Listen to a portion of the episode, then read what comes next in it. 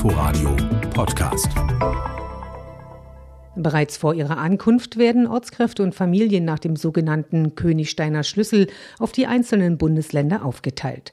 Da die Anreise nicht zentral erfolgt, sondern sich jeder bislang auf eigene Faust einen Flug nach Deutschland organisieren muss, herrscht derzeit dabei einiges an Chaos.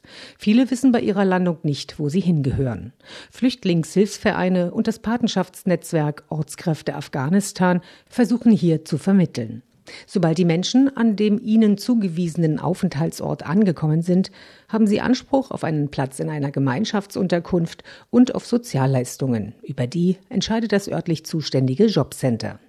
Die Zeit bis zur ersten Zahlung durch das Jobcenter wird in Berlin durch die Versorgung mit Sachleistungen und Lebensmitteln überbrückt, teilt die Senatsverwaltung für Integration und Soziales auf Nachfrage von Inforadio mit. Die Behörden des Zuweisungsortes sind auch für andere praktische Probleme zuständig, wie Kita, Schule und medizinische Versorgung, ergänzt der Flüchtlingsrat Brandenburg.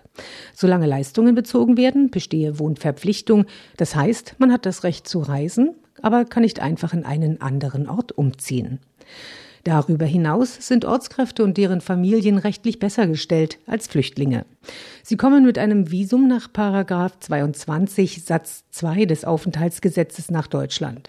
Da es hier um die Wahrung politischer Interessen der Bundesrepublik Deutschland geht, haben Sie bereits bei Einreise die Gewissheit, dass Ihnen eine dreijährige Aufenthaltserlaubnis zusteht. Nach Auskunft des Flüchtlingsrates Brandenburg müssen Sie also keinen ergebnisoffenen Asylantrag stellen. Außerdem erhalten die Menschen eine Arbeitserlaubnis und sind berechtigt, an Integrationskursen teilzunehmen. Ob und wie schnell Ortskräfte und Angehörige in eine private Wohnung umziehen können, ist derzeit offen. Inforadio Podcast.